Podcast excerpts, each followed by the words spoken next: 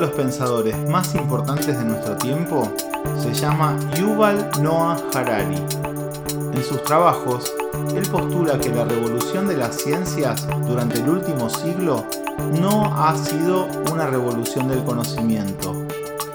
De manera provocadora, él sostiene que las investigaciones más relevantes solo pueden gestarse a partir de lo que en realidad debería llamarse una revolución de la ignorancia. Su perspectiva, la revolución científica tiene que ver con admitir que los humanos no sabemos las respuestas para las preguntas más importantes. Así por ejemplo, los físicos pueden admitir que no saben qué es lo que causó el Big Bang. Los neurólogos y los psicólogos tampoco logran ponerse de acuerdo en establecer en qué parte del cuerpo se encuentra eso que llamamos autoconciencia. Sin embargo, es innegable que en los últimos 50 años las ciencias biológicas han llegado a niveles de avance increíbles de la mano de la tecnología. A través de sus investigaciones, estos científicos logran diagnosticar y prevenir la aparición de indicadores cancerígenos unos cuantos años antes de que estos aparezcan en el cuerpo de una persona. En otros casos, también logran definir qué tipo de genes evolucionarán en las especies del reino vegetal y animal. La enorme avalancha de datos producida por la genética plantea el reto de encontrar su significado dentro de un marco ético y práctico. Es decir, cómo transformar estos datos en información útil que permite el desarrollo de nuevos medicamentos nuevos avances en la curación de enfermedades y en definitiva una mayor comprensión de cómo funcionamos los seres vivos. En el episodio de hoy conversamos con Ariana González. Con tan solo 27 años de vida, ella es egresada de las carreras de farmacia y bioquímica en la Universidad Maimónides, es investigadora trabaja en un centro de genómica integral en la provincia de Neuquén y por si fuera poco, está cursando dos maestrías en distintas universidades.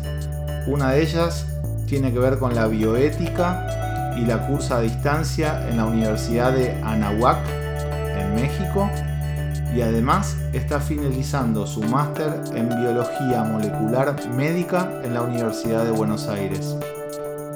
Soy Ignacio Diorio y te invito a escuchar este podcast en www.espacioladelta.com. Bueno, muchísimas gracias Ariana por estar acá. No, muy contenta, la verdad, gracias por la invitación, me, interesa un montón y Sí, yo creo que sí. En la agenda de la primera temporada de este camino que estamos empezando a través de las redes sociales, a postear y a, difundir, estamos buscando que los chicos y los adultos tengan en estos capítulos una suerte de pantallazo de cuál es el mundo, no el del futuro, sino el que ya está acá en el presente, pero que por ahí, en las personas que están terminando la escuela secundaria, y los que están empezando en el mundo universitario todavía no están subidos a, esa historia, por decir de una manera. Entonces vamos buscando siempre tener distintas personas que trabajan especializándose en distintas disciplinas, con distintos desafíos. En este caso, bueno, Ariana va a contar ella misma en sus palabras qué es lo que está haciendo, pero les cuento yo por qué me interesó tanto hablar con ella. La biología, la biotecnología y todos los adelantos que hay en materia genética realmente están muy, muy adelantados en cuanto al, tipo de información que manejan, el tipo de, de trabajos que hacen, el tipo de consecuencias que traen sus trabajos y de esa manera nos permiten discutir y entender por dónde va la cuestión de la ética. Ella está trabajando y estudiando en ese campo en particular y por muchos motivos creo que les va a gustar.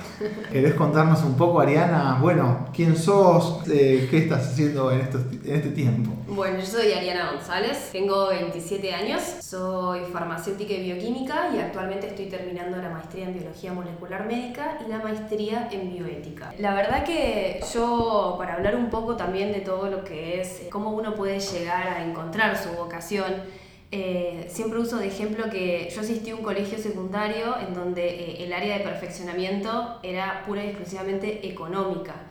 Así que básicamente no tuve materias biológicas en todo lo que fue mi formación inicial. Aún así, eh, recuerdo muy bien que en la primaria, en la última instancia, nos llevan por primera vez a un laboratorio y yo cuando entré al laboratorio dije, esto es lo mío, yo acá quiero trabajar y así encontré a través de eso y a través de buscando individualmente y consultando a profesores, que eso también eh, tiene mucho valor, la materia bioquímica. Eh, la razón por la cual también estudié farmacia es porque al entrar a bioquímica, ya con el fin de querer estudiar genética, ¿no? bien relacionado con la genética, me apasioné con algo que se llama la farmacogenética y dije, bueno, creo que el complemento ideal es que siga estudiando farmacia para poder contemplar digamos, lo mejor de estos dos mundos eh, y poder también eh, responder de la mejor manera profesional.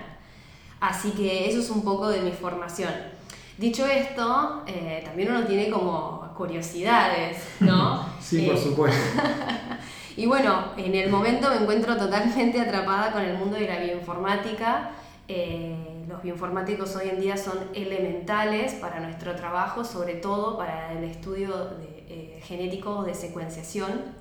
Así que, como pueden ver, si bien estamos hablando de una o dos carreras, estas carreras ya no se limitan a las carreras en sí mismas, sino que ya nuclean a otras y el trabajo en conjunto en, en la clínica.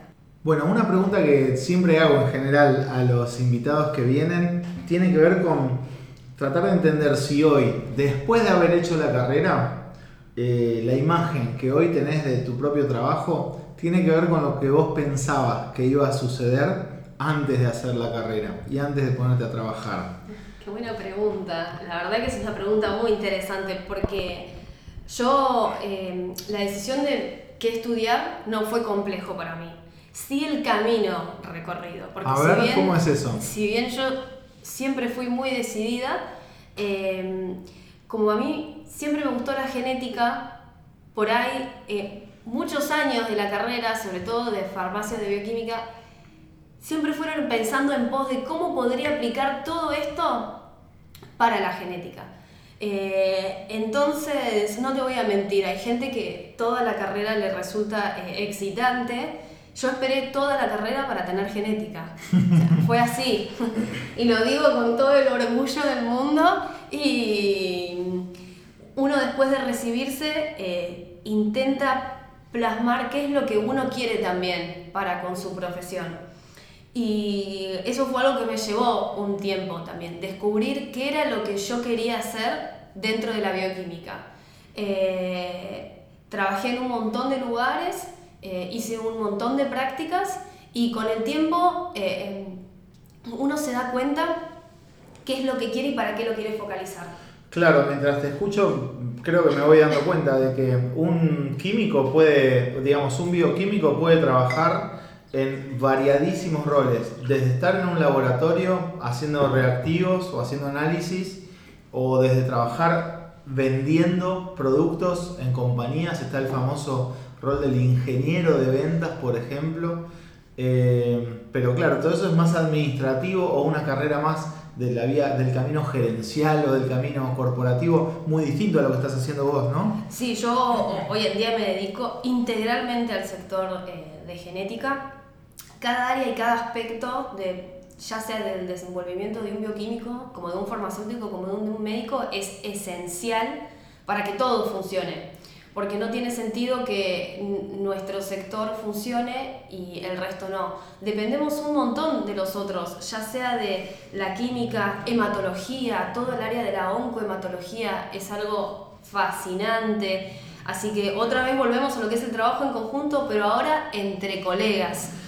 Perfecto. ¿Y podés contarnos un poco de, de qué trabajás en particular? Bueno, yo me dedico al área de eh, estudios genéticos, más precisamente en la realización. Trabajo en un laboratorio en Neuquén, en la ciudad de Neuquén, y nosotros nos dedicamos a tratar cada paciente como una persona individual. Eh, si bien uno puede eh, determinar distintas patologías o estudiar distintos tipos de patologías a través de ciertos estudios, lo que nosotros hacemos es contemplarlo como un todo y ver qué tipo de estudio es mejor para el paciente y de ese estudio realizarlo eh, de la mejor manera posible, siempre respetando al paciente y respetando la información genética que nosotros le tengamos que, brindar. Y en general, para entender un poco más, eh, estos, este tipo de pacientes llegan porque buscan algún tratamiento en particular o es porque lo necesitan? No, no, termino de entender hasta qué punto es que, que, pueden elegir ir allá o que necesitan el servicio que les prestan ustedes. Tenemos una amplia variedad de razones. Eh, la mayoría de los pacientes vienen a través siempre de un médico genetista, que es el encargado de poder determinar si el paciente requiere o no requiere un estudio genético. Pero también tenemos eh, ciertos pacientes que vienen con la curiosidad de saber que a veces en sus familias eh, existe algún tipo de patología que se viene repitiendo en el tiempo y ellos, por ejemplo, en el hipotético caso de querer tener familia, quieren saber si son o no portadores eh, de estas patologías. O sea, principalmente tienen un fin preventivo, podríamos decir. en estos casos sí. en estos casos sí. En otros casos son más de exploración o de estudios y de Exactamente. Muchas veces, eh, la mayoría ya son casos eh, en donde eh, el estudio termina de cerrar el, el, cuadro, terminaría de cerrar el cuadro, pero en otras, como te digo, sería simplemente el comienzo. a mí me, me, gusta siempre resaltar la importancia del trabajo en concomitancia con los médicos genetistas, quienes son los expertos, y sin esta sinergia entre nosotros yo jamás podría eh, si yo no tengo una, una buena anamnesis del paciente, una buena historia clínica brindada por el médico genetista, jamás podría determinar cuál es el mejor tipo de estudio para este paciente en particular. Sí, ahí otra vez se vuelven a conectar los puntos y, y cómo cada, desde cada campo de la ciencia se puede trabajar en estas cosas, ¿no? Sí, sí, ni hablar. Y no solo eh, la genética, no, no, solo ya es eh, parte del mundo, porque la mayoría lo relaciona con el universo de la oncología o la fertilidad, ya la genética trascendió a todas las áreas de la clínica. Tenemos genética en cardiología, tenemos genética en oftalmología, Así que yo recalco que también es importante eh, que si bien uno tiene una formación eh, de especialidad, seguir estudiando siempre, porque este campo es un campo de evolución constante y todo el tiempo, todo el tiempo se encuentran cosas nuevas, determinaciones nuevas, asociaciones nuevas.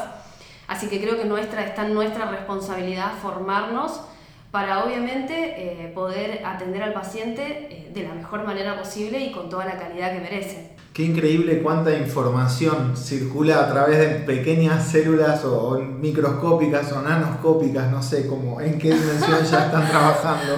Eh, pero sí, contanos un poco de, qué se trata esa información. ¿Qué, ¿Qué significa la información genética?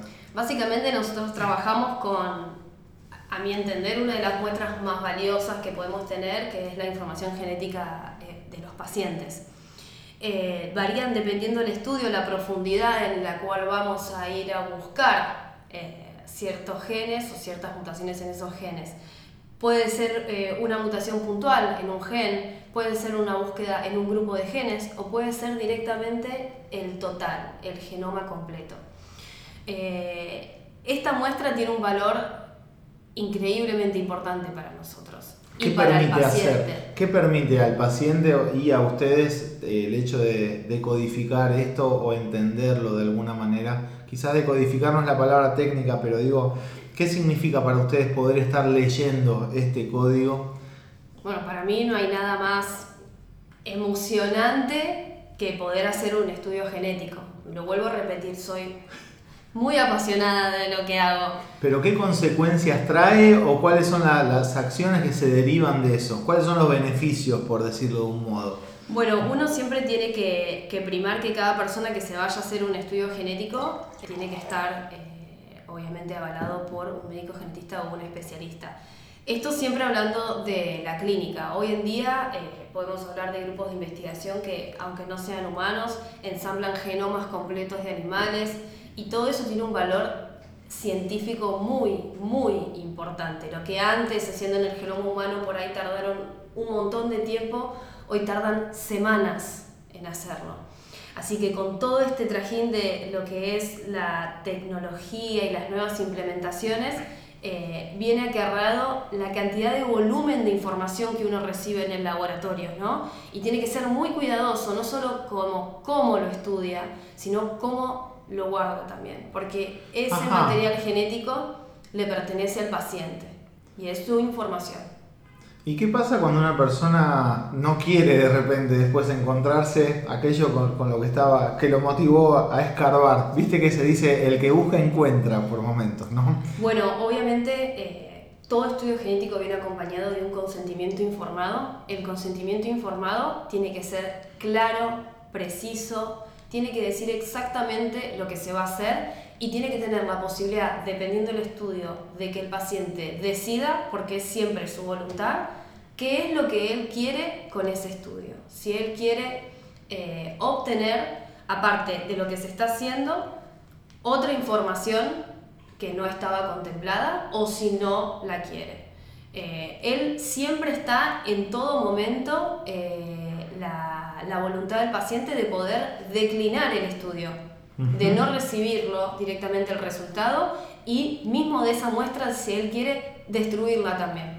Pero entonces por lo que estoy entendiendo, y por favor corregime y ayúdame a, ver si tengo algún error ahí, eh, hay distintos tipos de estudios, algunos que son más bien diagnósticos y hay otros que tienen que ver con empezar a trabajar y a alterar las cadenas genéticas o algo por el estilo. Bueno, nosotros eh, en la clínica obviamente manejamos todas técnicas que están avaladas para diagnóstico y clínica. Bien. Y manejamos las muestras, eh, como dije anteriormente, con mucho respeto y recaudo. Yo te quería preguntar, Ariana, si, si nos podés contar cómo, digamos, ¿cómo decidiste trabajar en esto? Ya algo nos fuiste contando, pero ¿qué es lo que te hace despertar con ganas y, trabajar en esto todos los días? Porque entiendo que hay una carga muy importante emocional eh, y unas expectativas muchas veces gigantes de parte de, los pacientes y de parte de los que están esperando una forma de, entre comillas, salvación. Eh, ¿Cómo se hace para trabajar con eso? Y tener este nivel de, buen humor y energía que tenés en general? No, yo la verdad que me declaro una apasionada de la genética en todas sus formas, todos sus estudios. Eh, el día a día es a veces un poco complejo porque uno se afronta a un montón de situaciones que por ahí las ve del otro lado y si bien no es uno el que da el, el resultado, sino el médico genetista, es imposible no dividirse eh, de lo que uno eh, está haciendo. Como te digo, nosotros nos tomamos a cada paciente como un ser individual. Es muy difícil para nosotros pensar en ese paciente como si fuese un simple protocolo. Entonces eh, siempre tendemos a juntarnos, charlar sobre lo encontrado, encontrar también en esa información, ¿por qué no una respuesta? Porque nosotros siempre hablamos de posibilidades. ¿Por qué no encontrar posibles tratamientos y por qué no encontrar lo que estábamos buscando? Darle una respuesta a veces a los pacientes es, es todo, digamos. Así que creo que lo más importante y, lo que yo siempre primo es eso, individualizar al paciente y eh, tratarlo con todo el respeto posible.